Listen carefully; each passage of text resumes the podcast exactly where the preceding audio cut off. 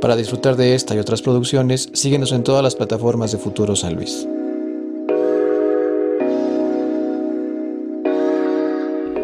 ¿Cómo estás, Laura? Hola, muy bien, muchas gracias. Qué bueno que estés por acá. Muchísimas gracias por la invitación. No, gracias a ti por aceptarla y también gracias a la gente que decida dar un clic para checar este contenido. El día de hoy estamos con Laura Vázquez Ayala, con quien consideramos que estamos listos para esta conversación. Quizá habrá gente que no te conozca con ese nombre. Exacto. Vamos a utilizar por este momento tu nombre artístico, Laura de la Ciencia. Cuéntanos, Laura, ¿cómo surge este proyecto? Es un proyecto de divulgación científica como tal, ¿verdad? Sí, es un proyecto que surge durante la pandemia de COVID-19. Yo me encontraba en el segundo año de la maestría y yo veía en las redes sociales mucha desinformación sobre la pandemia, sobre otros temas de ciencia. Entonces eh, me puse a pensar que yo como estudiante de posgrado, ¿cómo podría aportar mi granito de arena a la sociedad? Tal vez no solamente con temas de pandemia, sino con cosas de ciencia. De nada más un pequeño paréntesis de qué es tu maestría. Eh, estaba estudiando... O bueno, ¿de qué eras tu maestría en ese momento? Estaba estudiando la maestría en ciencias en bioprocesos. Ok.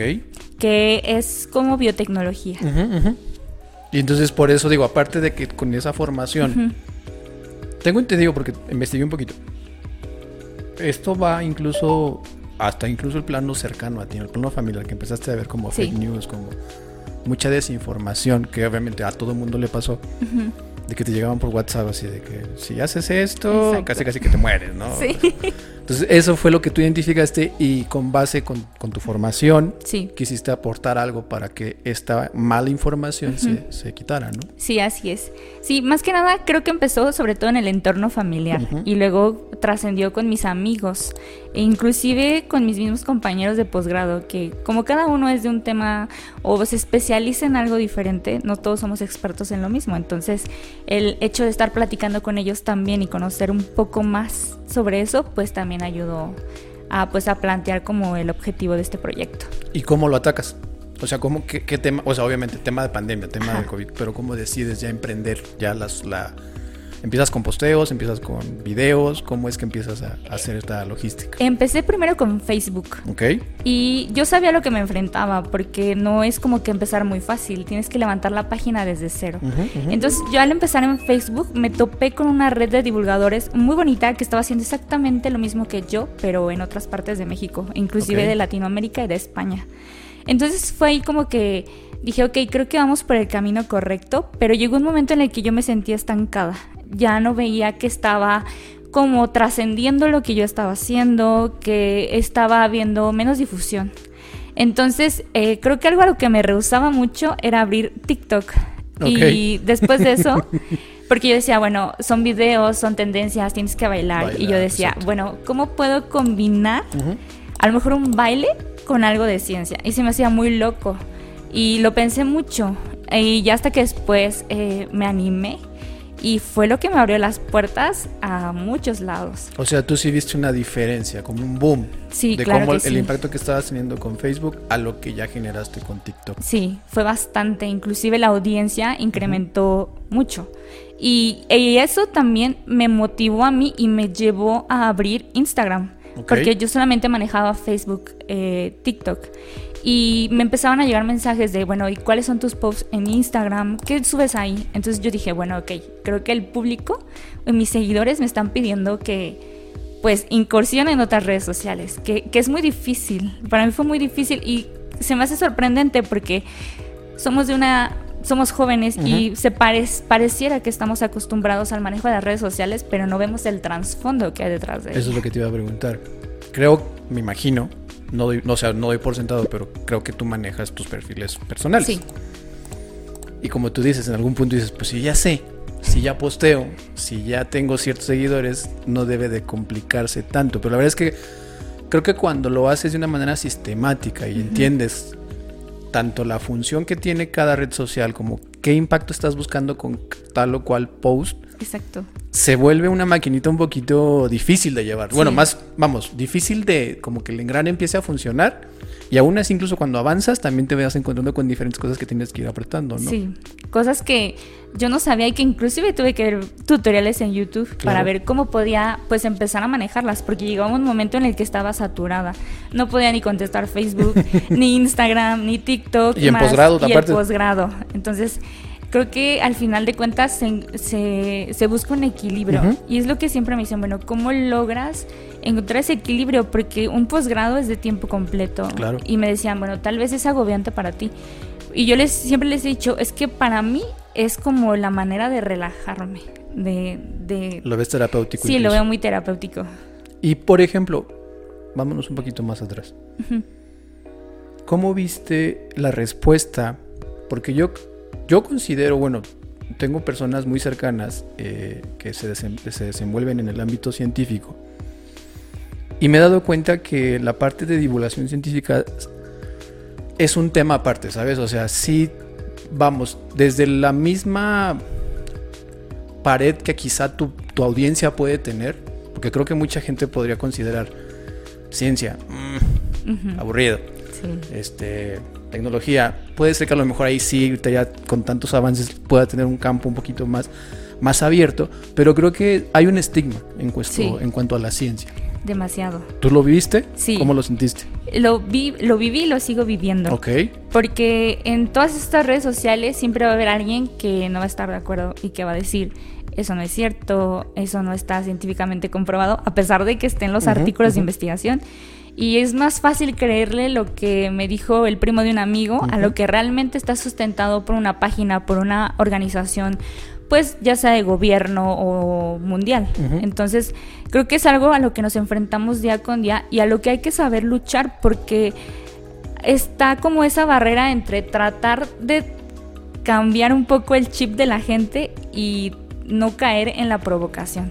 Sí, como, como, sí, porque incluso también creo que alguna, un aspecto relevante en el tema de divulgación científica, justamente que es como tú, tú, comienzas, que es esta, esta información, estas fake news. Sí. Porque así como tú dices también, está el tema de que la gente piensa que es aburrido. Sí. Pero también está el otro tema, que si a lo mejor compras esa fórmula de, bueno, déjalo hago de la manera que me llame la atención y que tenga más seguidores, a lo mejor si hago polémica.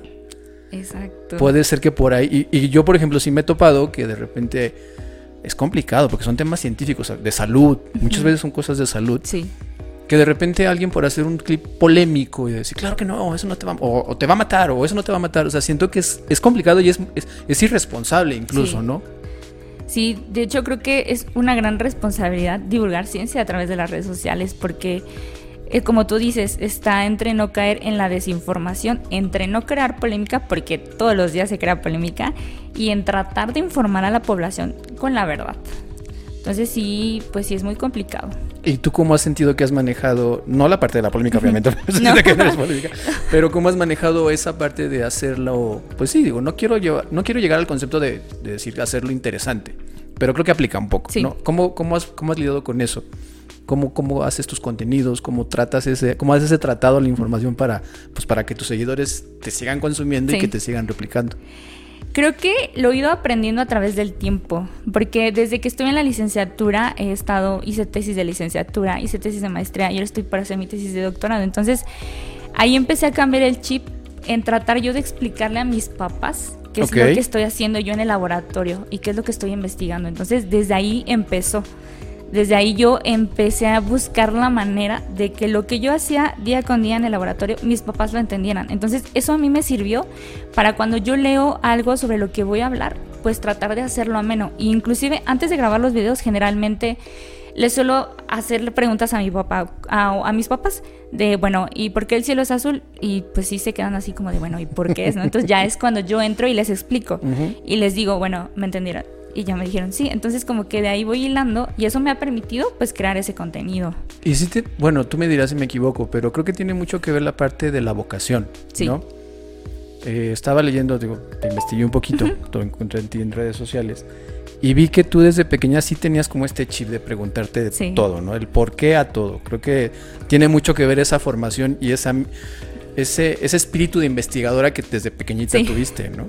Sí, tiene que ver bastante y eh, influyeron mucho mis abuelos. Mis abuelos eran personas que eh, siempre estaban viendo la tele o estaban inscritos antes que cuando comprabas el periódico te, llevaba, te llegaba una revista semanal y a lo mejor era de muy interesante o de Ah, algún otro tema y venían cosas científicas. Tal vez no abarcaba todo, pero venía algo. Y era ahí cuando ellos me empezaban a, a preguntar o a decir y fue ahí como que también fui hilando y preguntándome más pues el por qué sucede todo lo que está a nuestro alrededor. Y es muy interesante Claro. saberlo y conocerlo. Y en esta, comentaste hace rato que conociste a una comunidad de divulgación científica. ¿Cómo se da? ¿Es un grupo cerrado? ¿Es un grupo que te aceptó? ¿Es un grupo con el que trabajas en conjunto? ¿Cómo se da este proceso? Fue, fue algo muy curioso y creo que eso es como un minuto clave Ujú. eh, que cambió, sí, un momento clave que cambió pues totalmente mi proyecto de divulgación, tanto personal como profesionalmente, porque conocí a una chica que era de Chile y Ok. hacía exactamente lo mismo que yo, divulgaba a través de las redes sociales y ella fue la que me invitó. Y, y, ahí, y ahí conocí, pues casi todos eran de México. De, de San Luis, en ese entonces no había nadie. Eh, eran de del Estado de México, de Tamaulipas, de Veracruz, de Tijuana, eh, de Querétaro, de Puebla. Entonces, eh, creo que eso es, más que nada, es como una red de apoyo Ok. en donde entre todos nos damos tips de, bueno, voy a subir este post, ¿qué les parece? ¿Les suena interesante? Y se hace como una retroalimentación. Como una comunidad. Sí, exacto, es una comunidad donde todos nos apoyamos y sobre todo eh, también nos defendemos, porque todos los días nos encontramos con, con toda esa gente que nos cuestiona. Y entre nosotros nos apoyamos y sobre todo es muy bonito porque hay mucho apoyo por parte de los divulgadores que son hombres, porque como mujeres, más si divulgas ciencia es totalmente, casi que diario recibes un comentario pues de discriminación. Ok. Entonces, eso también me permitió conectar y conocer gente eh, pues de Latinoamérica, de Colombia, de España.